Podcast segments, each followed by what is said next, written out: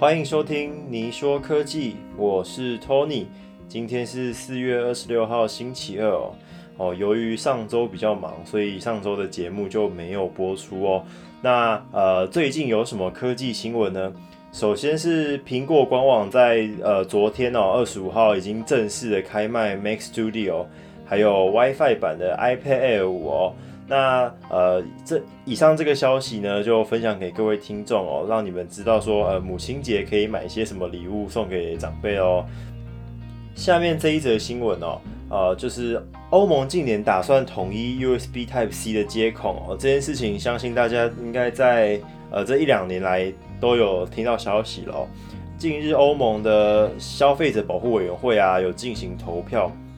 结果呢是高票的通过，同意所有的电子产品要统一使用 USB Type C 的接口来当做标准哦。那这代表什么？意思是说，苹果的 iPhone 跟 AirPods 在未来啊都必须得改用 USB Type C 才有办法在欧洲上市哦。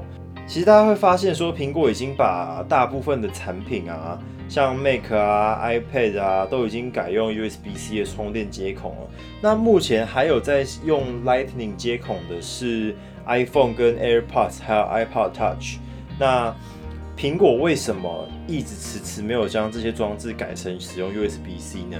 就是因为它背后庞大的 Lightning 的那个专利认证的一些授权的商品啊，那那个算是苹果。那个算占了苹果很大一部分的收入来源之一。如果贸然的要把它改掉，对苹果来说算是一个呃很大的经济伤害哦。但其实大家会发现到说，苹果在呃 iPhone 十二的那个时候就已经有加入了那个 Make Safe 的充电器，就是可以吸附在 iPhone 背面的充电器，连同 AirPods Pro 跟 AirPods 三。都有支援 MakeSafe 的充电器。大家有没有观察到一点，就是说 MakeSafe 的认证已经像 Lightning 那样子推出了很多官方的认证，然后可以 for iPhone 用的那种配件啊。所以我个人认为哦，未来苹果不会把充电孔改成 USB-C，而是会进行呃无孔化的改革哦。就说，把充电孔拿掉，让用户充电都使用 MakeSafe 来进行充电。那其实这部分上来讲是有蛮大的问题啊，因为毕竟毕竟无线充电这项技术本来就不是一个很稳定的呃技术啦。对于电池来说的伤害也是比用线材来充电来的高一点点啊。毕竟它的呃它的供应的电不会那么的稳定哦。那我们接下来就看苹果要怎么做喽。接下来苹果这几天有有上架了两款两款智慧水壶哦。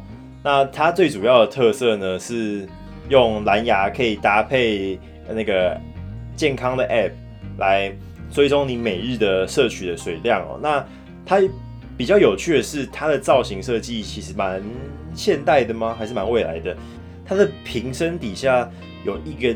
一环是装满 LED 灯跟那个水量感测器的那个零件哦，它在你喝水的同时呢，可以计算你喝了多少的水量，那再记录到你的健康 App 里面，并且它在隔一段时间会提醒你说，哎，你该喝水喽，就是不会让我们太久没喝水这件事情哦。